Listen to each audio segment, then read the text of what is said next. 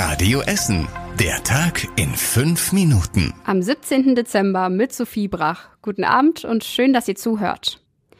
Jetzt gerade ist mit Abstand die wichtigste Zeit für die Läden hier bei uns in Essen. Das Weihnachtsgeschäft.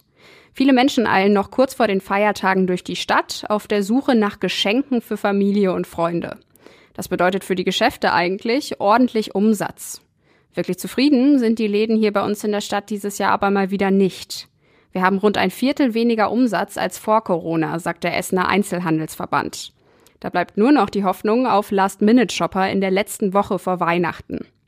Wer sicher sein will, dass sein Geschenk pünktlich da ist, kommt jetzt lieber in die Läden, sagt der Verband. Die Läden im Limbecker Platz machen deshalb auch extra noch mal länger auf. Der Center-Chef dort merkt, dass die 2G-Regel viele Kunden abschreckt. Immerhin läuft das Geschäft besser als letztes Jahr, sagt das Allee Center in Altenessen. Damals gab es ab Mitte Dezember allerdings auch einen Lockdown. Ärmel hochkrempeln heißt es jetzt auch für die ganz Kleinen hier in der Stadt. In Altenessen gab es heute die erste größere Kinderimpfaktion bei uns. Im Marienhospital wurden Kinder zwischen fünf und elf Jahren geimpft. Um die 600 Kinder hatten einen Termin. Die meisten Kinder haben vor der Impfung auch ausführlich mit ihren Eltern über die Entscheidung gesprochen. Meine Mutter hat mich gefragt und ich habe dann halt gesagt, dass ich das gerne möchte.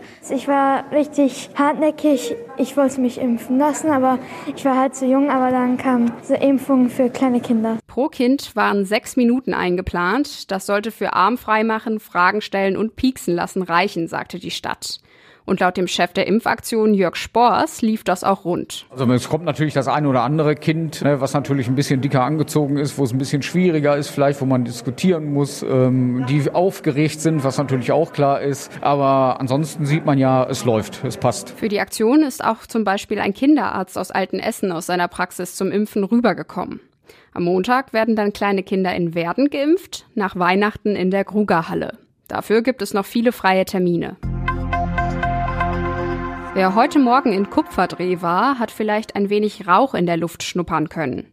In dem Stadtteil hat es nämlich ein kleines Feuer gegeben. Genauer gesagt ist die Bude eines Weihnachtsbaumverkaufs komplett abgebrannt. Die Bude stand an der Kupferdreher Straße und hat heute Morgen Feuer gefangen. Die Feuerwehr hat das Feuer gelöscht und zwei Gasflaschen rausgeholt. Sie konnte auch verhindern, dass auch noch die Tannenbäume daneben Feuer fangen.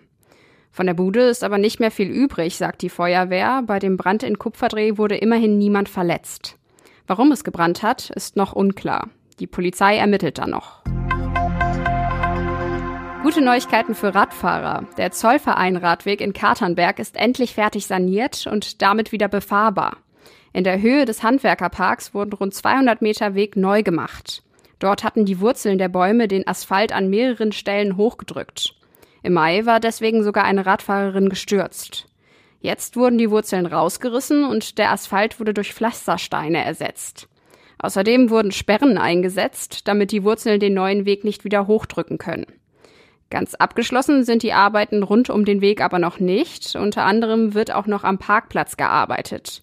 Aber erst, wenn das Wetter besser ist. Zum Schluss noch eine Geschichte aus dem Nordviertel mit viel Glück im Unglück. Und es geht schon wieder um einen Brand. Im Nordviertel haben Nachbarn und ein Rauchmelder einer älteren Frau das Leben gerettet. Am späten Abend haben die Anwohner aus der zweiten Etage eines Hauses am Freistein Feuerschein gesehen. Außerdem haben sie den piependen Rauchmelder gehört. Als die Feuerwehr ankam, hat sie in der Wohnung eine 74-jährige Frau in ihrem verrauchten Schlafzimmer gefunden. Dort hat der Teppich gebrannt. Das Feuer hätte sich bald auch auf die Möbel im Schlafzimmer ausgebreitet. Die Feuerwehr hat schnell gelöscht. Der älteren Frau ist deshalb nichts passiert. Und zum Schluss der Blick aufs Wetter. Heute Nacht ist es stark bewölkt und sogar neblig, aber es bleibt meistens trocken. Die Temperaturen kühlen ab auf bis zu 5 Grad. Morgen bleibt's wolkig und bedeckt. Es bleibt aber meistens trocken. Zwischendurch kann es mal zu einzelnen kleinen Schauern kommen. Maximal werden es 10 Grad. Die nächsten Nachrichten aus Essen gibt's bei Radio Essen wieder morgen früh ab halb acht. Wir wünschen euch jetzt noch einen schönen Abend. Das war der Tag in fünf Minuten. Diesen und alle weiteren Radio Essen Podcasts findet ihr auf radioessen.de und überall da, wo es Podcasts gibt.